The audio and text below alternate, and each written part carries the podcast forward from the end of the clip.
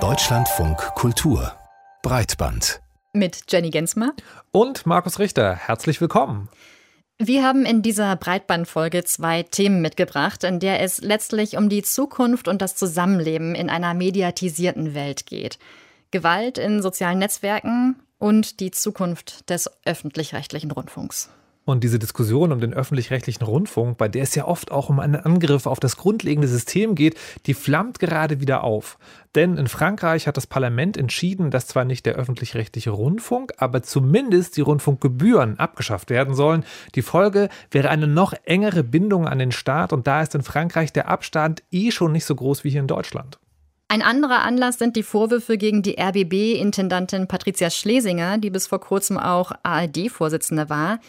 Ihr werden mehrere sogenannte Compliance-Verstöße vorgeworfen. Was hinter diesen beiden Diskussionen steckt und wie sie die Zukunft des öffentlich-rechtlichen Rundfunks beeinflussen, darüber sprechen wir heute ausführlicher in dieser Sendung. Nachdem wir über ein anderes, ebenso wenig erfreuliches Thema gesprochen haben, wie Gewalt in sozialen Netzwerken einzelne Menschen zum Schweigen bringt und eine ganze Gesellschaft in Aufruhr bringen kann. Breitband Topic ungebremster Hass gegen JournalistInnen, AktivistInnen oder vor allem seit der Corona-Pandemie auch gegen Ärztinnen. Die sozialen Netzwerke, Strafverfolgungsbehörden und auch wir als Nutzerinnen und Nutzer haben bisher noch keinen Weg gefunden, Menschen ausreichend zu schützen, die zum Ziel von Anfeindungen werden. Ja, im Gegenteil. In der vergangenen Woche haben wieder Menschen mit reichweitenstarken Accounts für sich selbst entschieden, sich den Drohungen und Beschimpfungen, die sie über Twitter bekommen, zu entziehen. Und zwar, indem sie ihr Pro Profil deaktivieren. Darunter zum Beispiel der Medienanwalt Chan Jo-yun und die Ärztin Nathalie Grams. Helke Ellersig hat sich angeschaut, was der Rückzug dieser Stimmen aus dem sozialen Netzwerk für den Online-Diskurs bedeutet. Sieben Jahre hat Nathalie Grams-Nobmann Twitter genutzt, um aufzuklären über Gesundheitspolitik und Medizin. Hat zuletzt um die 66.000 Follower. Vergangene Woche hat Nathalie Grams-Nobmann ihren Account allerdings gelöscht. Ich habe vor fünf, sechs Jahren immer noch versucht, auch mit Menschen, die eine andere Meinung hatten, in die Diskussion zu kommen. Aber ich würde sagen, in den letzten zweieinhalb Jahren hat es sich dahingehend entwickelt, dass ein Diskurs schlicht unmöglich geworden ist. Das Ausmaß der Anfeindung auf Twitter schockiert sie. Wenn mir jemand unter meinen Abschied äh, von Twitter postet, jetzt wird es leise im Corona-Führungsbunker, der Faschismus äh, zieht ab, dann muss ich sagen, da wüsste ich nicht mal mehr, wie ich darauf antworten soll, ohne selbst unsachlich zu werden. Auch Luca Hammer beobachtet eine Verschärfung des Tons bei Twitter, vor allem rund um politische Großereignisse. Die Migrationsbewegung von 2015, die Klimakrise und jetzt Corona. Die Lage spitzt sich schon länger zu, sagt der Social Media Analyst. Es ist definitiv so, dass vor allem progressive Stimmen betroffen sind und demgegenüber steht ein eher demokratiefeindliches Lager, die versuchen, den Diskurs zu zerstören. Also die haben es auch wesentlich einfacher, weil die müssen keine Argumente vorbringen, sondern die können rein über Beleidigungen, über Gewaltandrohungen den Diskurs kaputt machen. Die Plattform einfach zu wechseln, das sei auch keine Option, findet Luca Hammer. Die Anfeindungen seien plattformübergreifend. Deswegen sind sich Netzexperte Luca Hammer und Ärztin Nathalie Grams-Nobmann einig. Die Strafbehörden müssen auch im Internet verfolgen, wenn Menschen beleidigt und bedroht werden. Und auch Twitter selbst trägt eine Verantwortung. Twitter müsste die Moderation intensivieren ähm, und müsste eben auch schauen, dass sie nicht nur auf die Einzelaccounts eingehen, sondern tatsächlich auch diese ähm, Gruppendynamiken sich anschauen. Und Twitter sollte selbst ein Interesse daran haben, die Situation zu ändern, sagt Luca Hammer. Twitter verliert dadurch sicherlich wichtige Stimmen.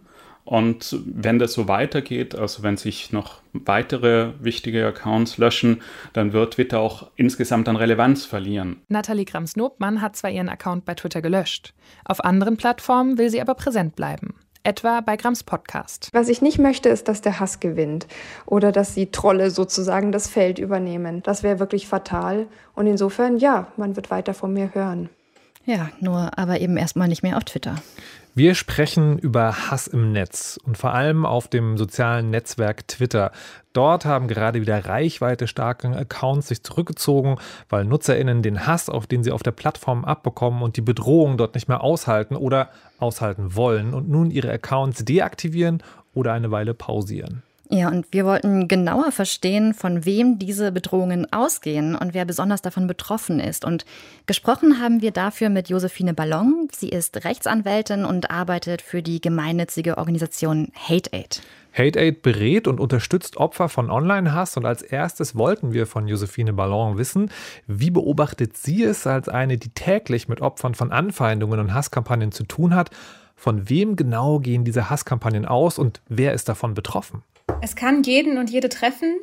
Allerdings erwischt es natürlich vor allem diejenigen, die dann auch sehr aktiv sind auf Social Media und die sich eben auch selbst aktiv an Debatten beteiligen zu vor allem gesellschaftlich relevanten Themen, wofür ja Twitter eben auch bekannt ist, dass dort vor allem auch Tagespolitik zum Thema gemacht wird und alle Menschen ihre Meinung dazu äußern können. Und die Frage, wo der Hass herkommt, wo eben auch diejenigen herkommen, die ja ganz offensichtlich Twitter auch gezielt missbrauchen und die aufgeheizte Stimmung nutzen äh, für ihre Zwecke, das können wir am Ende auch nur spekulieren, weil viel zu wenig dieser Menschen überhaupt identifiziert werden, selbst dann, wenn Strafanzeigen gegen sie erstattet werden.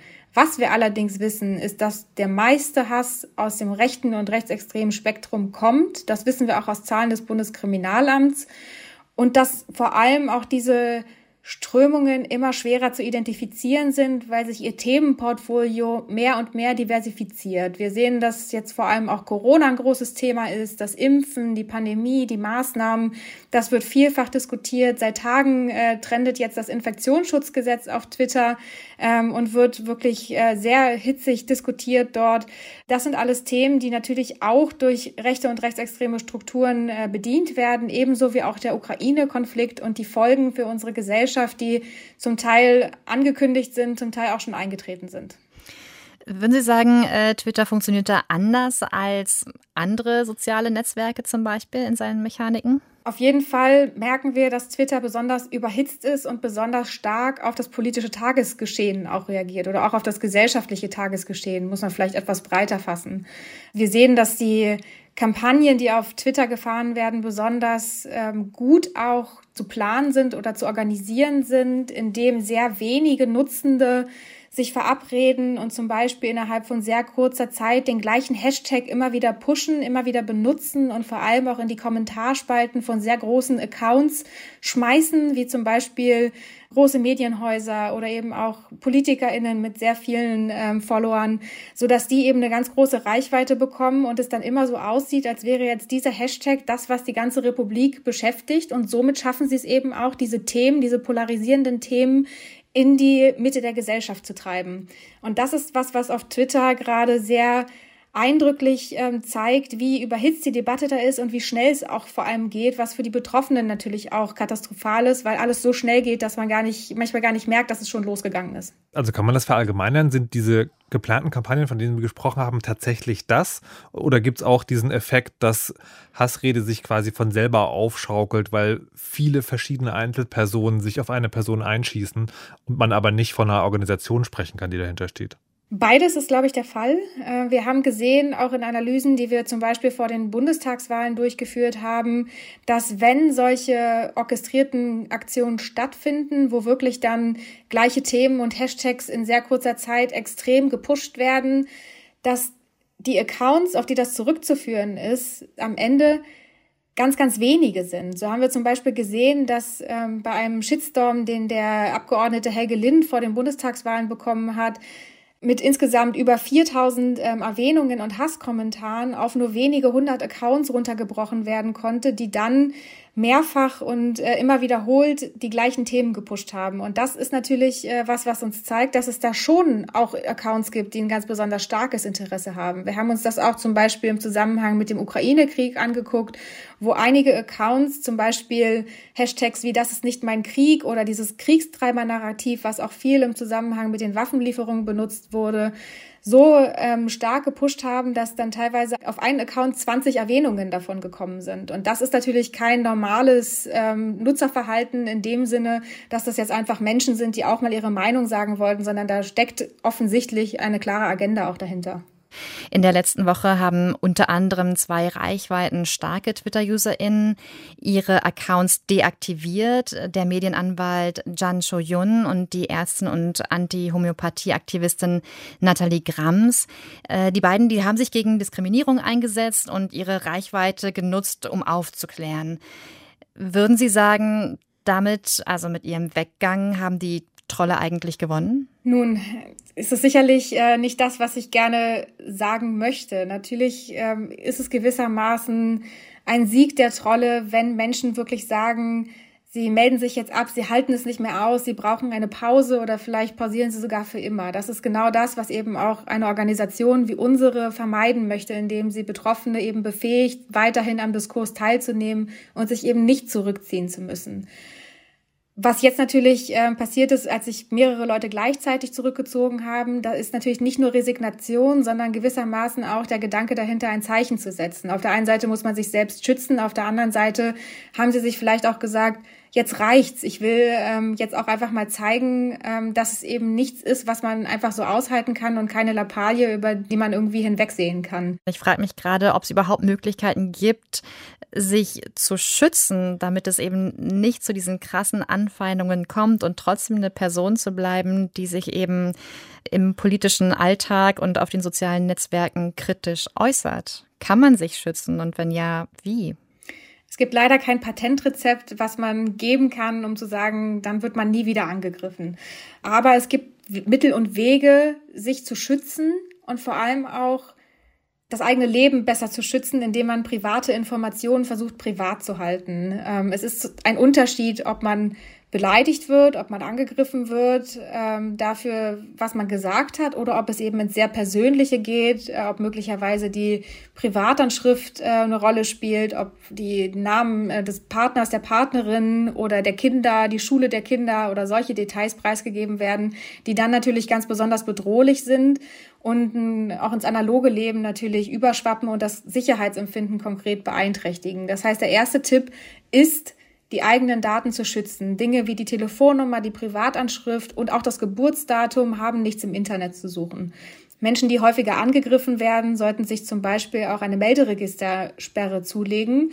Das heißt, dass eben nicht ganz einfach mit dem Namen und dem Geburtsdatum bei der Meldebehörde ihre Adresse abgefragt werden kann, sondern dass die in jedem Fall geschützt ist. Denn wir wissen, dass es vor allem auch in rechten und rechtsextremen Kreisen eine sehr Beliebte Taktik ist, solche privaten Informationen rauszufinden über Melderegisteranfragen oder eben auch darüber, dass man die Timeline der sozialen Netzwerke über Jahre hinweg zurückscrollt, um so viele persönliche Informationen wie möglich zu sammeln. Ein weiterer Tipp ist natürlich auch auf den eigenen Kanälen ähm, zu, zu löschen und wirklich auch hart zu moderieren. Privatpersonen sind nicht der Staat, sie sind nicht an die Meinungsfreiheit gebunden, sie dürfen selbst bestimmen, unter welchen Regeln sie auf ihren eigenen Seiten einen Diskurs zulassen. Und Hasskommentare immer melden bei den sozialen Netzwerken und wenn sie wirklich über die Stränge schlagen, auch zur Anzeige bringen. Hinweise, wie man in sozialen Netzwerken etwas sicherer leben kann, von Josephine Ballon von der Organisation Hate Aid. Vielen Dank. Wir sprechen weiter über Hass in den sozialen Medien und die Auswirkungen auf unser Miteinander in unserem Alltag. Die Debatte darüber, wie wir mit der Gefahr von Gewalt umgehen, die in den sozialen Medien geschürt wird, die führen wir natürlich nicht nur hier in Deutschland. In Kenia wird in der kommenden Woche gewählt. Manche sprechen da von einer Megawahl. Denn es geht nicht nur um den Präsidenten, den neuen, sondern auch um das nationale Parlament und die, die fast 50 Lokalparlamente und deren VertreterInnen. Hochsaison für Hassreden im Internet und ein Problem, von dem Meta eigentlich behauptet, es besonders auf dem Schirm zu haben und einzuschränken. Das scheint aber in Kenia nicht sagen wir mal, besonders gut zu funktionieren. Oder genau gesagt ist die Prüfung von bezahlten Inhalten so schlecht, dass selbst Anzeigen mit Aufrufen zu Gewalt und Völkermord auf Facebook von Meta genehmigt wurden. Ja, und eine Kommission in Kenia, die dafür sorgen soll, dass die Wahlen für die Menschen friedlich und sicher verlaufen, die hat vorgeschlagen, Facebook zu sperren und damit eine Debatte entfacht, Darüber haben wir mit unserer Korrespondentin in Nairobi, Antje Dikans, gesprochen. Und wir haben uns erstmal von ihr erklären lassen, welche Rolle Facebook in Kenia denn überhaupt spielt. Das ist für viele eine ganz wichtige Informationsquelle, gerade hier in der Hauptstadt Nairobi, wo auch in den Slums inzwischen schon die meisten ein Handy haben, mit dem sie ins Internet gehen können. Da ist im Übrigen auch TikTok eine der am meisten runtergeladenen Apps inzwischen. Und da ist dann eben das Problem, dass nicht ausreichend kontrolliert werden kann, welche Inhalte auf diesen Plattformen landen. Da hat zwar der Facebook-Mutterkonzern Meta inzwischen ein Partnerunternehmen engagiert, das in Nairobi sitzt und die Inhalte in Kenia und auch in anderen Ländern sichten soll. Aber gegen die Arbeitsbedingungen da läuft inzwischen schon eine Klage. Einer der Sichter ist vor Gericht gezogen, weil er sagt, dass er traumatisiert wurde. Also die Menschen da gucken sich wirklich in einem fort Videos mit Gewalt an. Und jetzt vor den Wahlen in Kenia geht es aber mehr um Posts, die erst zu Gewalt eben aufrufen. Da haben jetzt Menschenrechtsorganisationen, Global Witness und Foxglove, zuletzt einen Test gemacht und haben 20 bezahlte Werbeanzeigen auf Facebook geschaltet, die Hate Speech, Hassrede enthielten. Und die hat dann Facebook, so sagen diese Organisationen, alle durchgewunken, bis auf eine, da musste noch mal so ein bisschen was an der Sprache geändert werden und dann ging die aber auch durch. 2008 wurde ja in Kenia nach den massiven Gewaltausschreitungen bei der Präsidentschaftswahl 2007 eine Kommission namens Kenias National Cohesion and Integration Commission gegründet.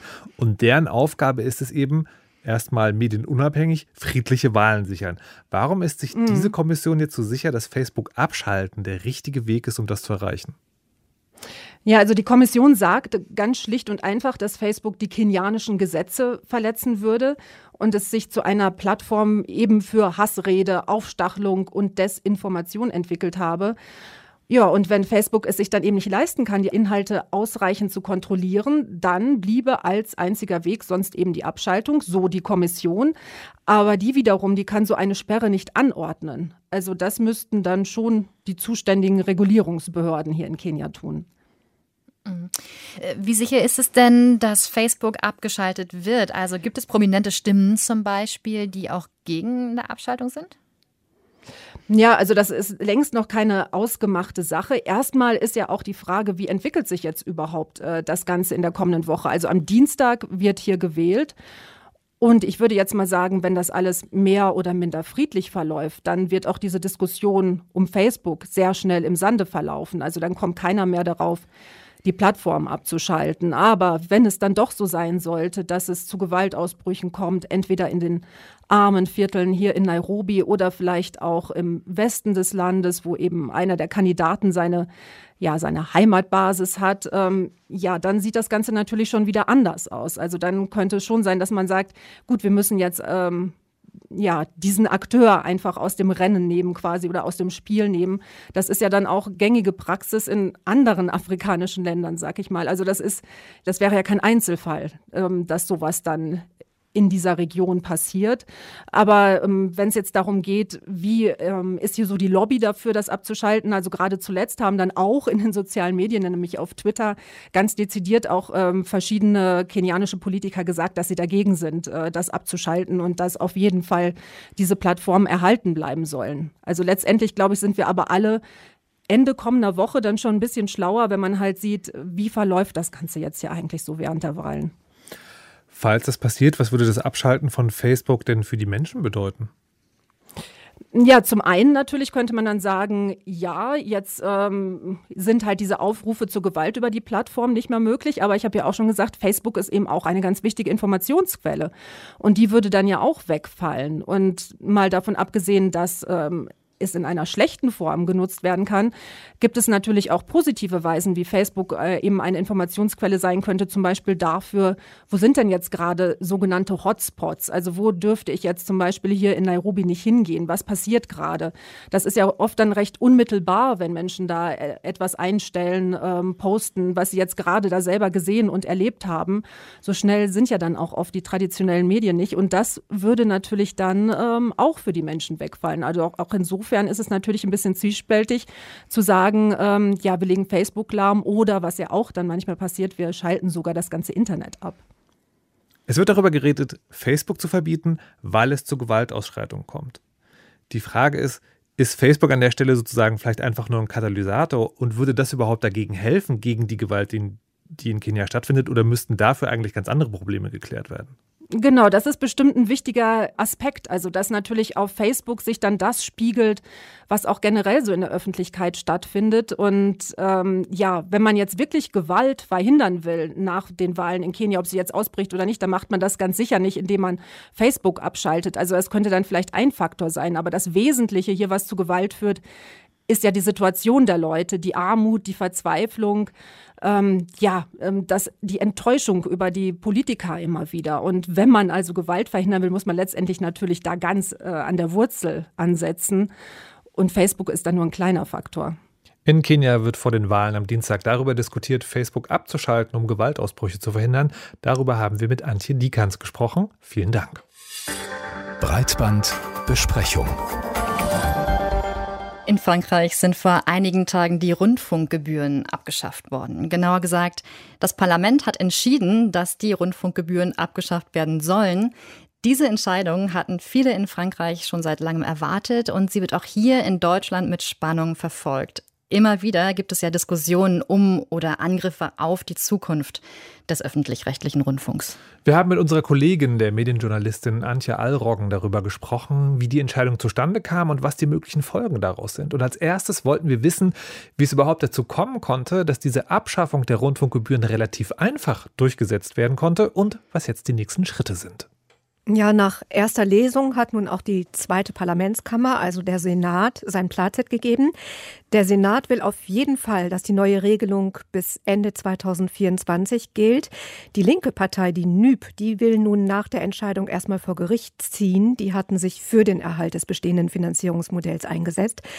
Außerdem ist die Freiheit der öffentlich-rechtlichen Sender in der französischen Verfassung festgehalten. Kann also sein, dass die obersten Richter des Landes die Abschaffung der Gebühren noch als verfassungswidrig einstufen. Dann muss man noch kurz auf Macron schauen. Schon in seiner ersten Amtszeit hatte er den Bürgerinnen und Bürgern mit geringem Einkommen die Rundfunkgebühren erlassen. Damit wollte er den gestiegenen Lebenshaltungskosten etwas entgegensetzen und die Kaufkraft erhöhen. Der Wegfall der Gebühren war also auch eine Art Wahlversprechen und das wurde jetzt eingelöst und das fanden viele auch gut so. 78 Prozent der Franzosen begrüßten laut einer Blitzumfrage der französischen Zeitung Le Figaro die Abschaffung. Mm, welche Bedeutung hat denn der öffentlich-rechtliche Rundfunk überhaupt für die Französinnen und Franzosen? Im Gegensatz zu Deutschland haben die Media Public keinen klar definierten Programmauftrag, aber sie spielen eine wichtige Rolle für die Information und auch die Kultur im Land. Es ist sicherlich so, dass die Elite die öffentlich-rechtlichen fest in ihrer Hand hat. Das ist in Frankreich ja auch in der Politik der Fall. Das heißt auch, die soziale und politische Herkunft entscheidet nach wie vor über Karrieren im öffentlich-rechtlichen Rundfunk in Frankreich stärker noch als bei uns.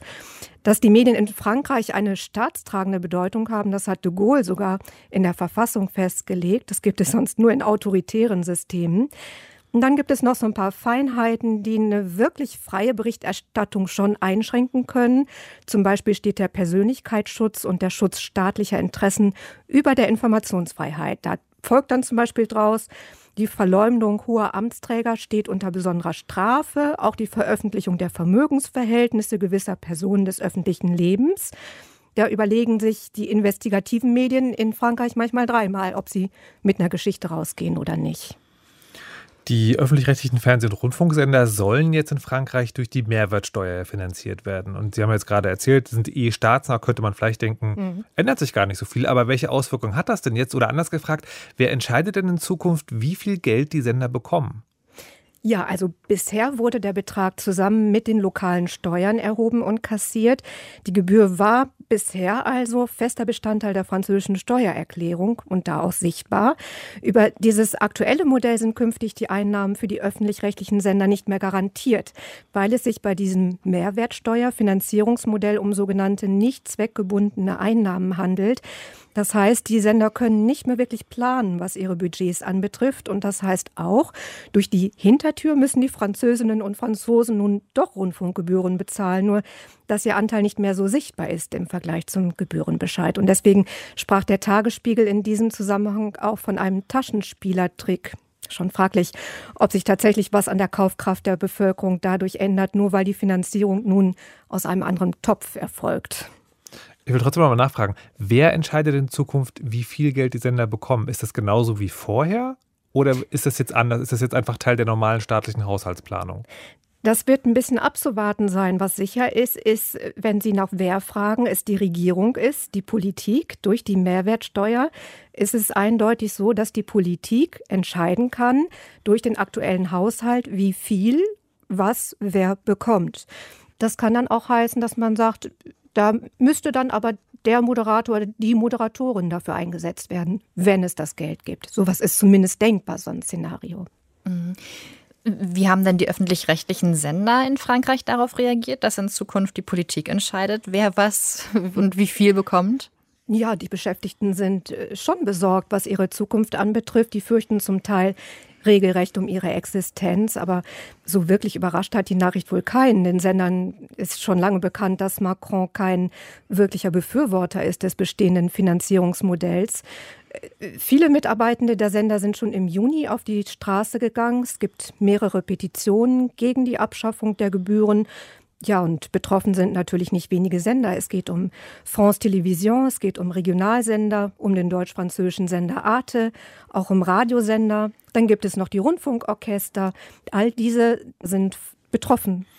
Und jetzt steht hinter dieser ganzen Geschichte natürlich die eine große Frage, ist das der erste Schritt hin zur Abschaffung des öffentlich-rechtlichen Rundfunks in Frankreich? Nein, eigentlich nicht. Wenn jetzt in vielen Medien von der Abschaffung des Rundfunks in Frankreich die Rede war und auch immer noch ist, dann macht das natürlich direkt Stimmung. Und verunsichernd ist ja auch die Tatsache, dass die Höhe des Beitrags, wir haben es gesagt, eben jetzt auch unmittelbarer von der Regierung festgelegt wird. Also man kann schon sagen, das neue Finanzierungsmodell schwächt den öffentlich-rechtlichen Rundfunk in Frankreich schon. Eine solche Schwächung der öffentlich-rechtlichen erleben wir ja gerade in vielen Ländern, auch in Deutschland. Da kocht die Grundsatzdiskussion um den öffentlich-rechtlichen ja gerade hoch. Die Welt hat die Debatte um die Gebühren in Frankreich zum Anlass genommen, um mit dem Wort Zwangsgebühren nochmal tüchtig zu framen und das in einem vermeintlich nüchtern geschriebenen Artikeln. Das kann man schon als populistische Berichterstattung bezeichnen. Und dann sorgt natürlich die Causa Schlesinger und ihr Rücktritt sicherlich auch noch mal bei einigen Medien dafür, Stimmung zu machen gegen die öffentlich-rechtlichen. Damit wird der Rundfunk nicht abgeschafft, aber geschwächt wird er schon. Vielen Dank, Antje Allroggen, für diese Einschätzung zur Abschaffung der Rundfunkgebühren in Frankreich. Deutschlandfunk Kultur Breitband. In Deutschland gibt es die Causa Schlesinger, ein unrühmlicher Prozess, der in dieser Woche vor einen vorläufigen Höhepunkt gefunden hat. Die RBB-Intendantin Patricia Schlesinger ist am Donnerstag von ihrem Amt als RRD-Vorsitzende zurückgetreten. Auslöser sind Vorwürfe, sie hätte Compliance-Regeln verletzt. Ja, die Rede ist von einem System der Gefälligkeiten. Konkret geht es unter anderem um den Vorwurf der Vetternwirtschaft, also dass gemauschelt wurde bei Auftragsvergaben um ein überdimensioniertes Bauprojekt, um einen zu luxuriösen Dienstwagen und Gehalt, das von vielen im Angesicht von Sparmaßnahmen als deutlich zu hoch wahrgenommen wurde. Seit Mitte Juni werden die Vorwürfe, die vom Business Insider veröffentlicht wurden, breit in den Medien diskutiert. Business Insider ist eine Nachrichtenwebsite, die vom Springer Verlag betrieben wird. Im Studio jetzt ist unsere Kollegin Vera Linz. Hallo. Hallo. Hallo. Und bevor wir über das Thema sprechen, ein Transparenzhinweis in eigener Sache. Sowohl ich als auch du, Vera, sind auch als freie AutorInnen für den RBB tätig. Vera, wie ist dieser Rücktritt zu bewerten? Ist es ein Kompromiss, um erstmal Druck aus der Situation zu nehmen und eine Aufarbeitung der Vorwürfe zu erleichtern? Also es ist zumindest ein erster Schritt, um die ARD als Institution aus dem Sog der Negativschlagzeilen rauszuholen. Denn Patricia Schlesinger wäre ja noch mindestens bis Ende des Jahres ARD-Vorsitzende geblieben. Es ist ein Schritt, der sehr wahrscheinlich nicht freiwillig äh, erfolgt ist, der aber, das muss man auch sagen, sehr halbherzig kommentiert worden ist seitens der Intendanten und Intendantinnen. Hieß es nämlich nur, man begrüße den Rückzug, Rückzug des RBB vom Vorsitz. Das heißt, man hat die Chance verpasst, Transparenz über den Diskussionsprozess Prozess innerhalb der ARD herzustellen, was sicherlich dem Senderverbund gut zu Gesicht gestanden hätte. Das hat man nicht getan und das ist eine Schwäche, finde ich, aus meiner Sicht. Nun gibt es die Forderung, dass äh, Patricia Schlesinger auch als Intendantin des RBB zurücktritt oder das Amt zumindest ruhen lässt. Am Montag tagt der RBB Rundfunkrat in einer Sondersitzung. Er kann formal die Intendanz abberufen. Ob es dazu kommt, ist offen. Sicher ist aber, die Untersuchungen, ob die Vorwürfe gegen sie berechtigt sind, werden fortgesetzt, egal wie das Ganze mhm. jetzt erstmal ausgeht. Mhm. Womit ist denn aus deiner Sicht als nächstes zu rechnen? Das zieht ja schon Kreise. Auf welche Debatten müssen wir uns jetzt einstellen? Na, das Problem ist tatsächlich, je, je länger sich der Vorgang hinzieht, desto mehr wird das den RBB belasten und desto mehr wird die Diskussion angeheizt werden. Denn sicher ist, Ergebnisse der beauftragten Rechtsanwaltskanzlei wird es nicht vor Ende September, Anfang Oktober geben. Auch Zwischenergebnisse werden nicht vermeldet. Das heißt, bis dahin halten die Spekulationen und Diskussionen auf jeden Fall an. Zu rechnen ist aus meiner Sicht damit, dass weitere Anschuldigungen kommen werden. Man muss schließlich davon ausgehen, dass auch andere Medien jeden Stein im RBB umdrehen werden. Mhm. Und hinzu kommt, für diese Woche ist angekündigt worden, dass ein Whistleblower-Tool im RBB Intranet eingerichtet wird, also ein anonymes Hinweissystem. Da können sich MitarbeiterInnen äh, melden und ihre Beobachtungen mitteilen. Man hat damit beim RBB gute Erfahrungen gemacht äh, im Rahmen von MeToo, wo Kolleginnen geschützt von Fällen berichten konnten. Das heißt, der RBB wird nicht zur Ruhe kommen. Er wird geschwächt in seiner Außenwirkung und auch die Position der MitarbeiterInnen, das hört man auch immer wieder bei Recherchen, ist natürlich geschlecht angesichts dieser ungeklärten Lage. Mhm. Wie wird sich das Ganze denn auf die Debatte äh, um den öffentlich-rechtlichen Rundfunk insgesamt auswirken?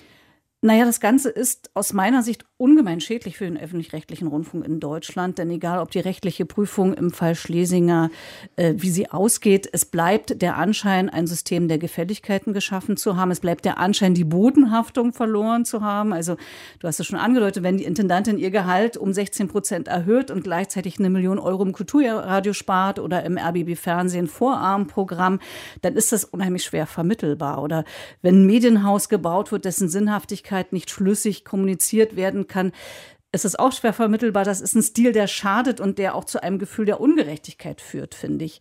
Und das führt zu der Gefahr, dass die Grundsatzfrage gestellt wird äh, über den Bestand des öffentlich-rechtlichen Rundfunks. Wie das aussieht, mhm. kann man sich sehr schön auf der Seite des Business Insiders anschauen, äh, wo in der Berichterstattung über Frau Schlesinger gleich eine Umfrage eingebettet worden ist mit der Fragestellung, sollte der öffentlich-rechtliche Rundfunk in Deutschland abgeschafft werden? Also da kann man mhm. abstimmen. Das alles hat noch eine andere Brisanz. Im Moment läuft das Gesetzgebungsverfahren über den neuen Medienänderungsstaatsvertrag, auf dessen Entwurf die Länder sich im März ja mühsam geeinigt haben. Da geht es zunächst um strukturelle Anpassungen bei den öffentlich-rechtlichen, um sie fit zu machen für das digitale Zeitalter. Dieser Staatsvertrag wird bis zum Jahresende in den Parlamenten diskutiert und dann wird sich zeigen, inwieweit sie ein Vorgang wie jetzt um Patricia Schlesinger ARD, ZDF und auch hier den Deutschlandradio auf die Füße fallen wird und ob die ähm, notwendige einstimmige Beschlussfassung durch die Parlamente zustande kommt. Und ein weiterer Punkt noch, Ab Januar startet ein neues Verfahren um die Höhe der Rundfunkgebühren. Das sollte so sachlich wie möglich geführt werden und da tragen natürlich mutmaßliche Compliance-Verstöße nicht so wirklich zu einer richtigen sachlichen Debatte bei. Vielen Dank, Vera. Bleibt zu hoffen, dass der Fall möglichst schnell und umfassend aufgeklärt und abgeschlossen wird und dass, wie du gesagt hast, die generelle Debatte hoffentlich sachlich bleibt. Von uns war es das diese Woche erstmal. Wir freuen uns, wenn Sie uns weiterempfehlen über eine Rezension auf der Podcast-Plattform auf der Sie uns jetzt hier gerade hören und gerne auch kommentieren auf Twitter. Da finden Sie uns unter @breitband. Bis zum nächsten Mal sagen Jenny Gensmer und Markus Richter. Tschüss. Tschüss.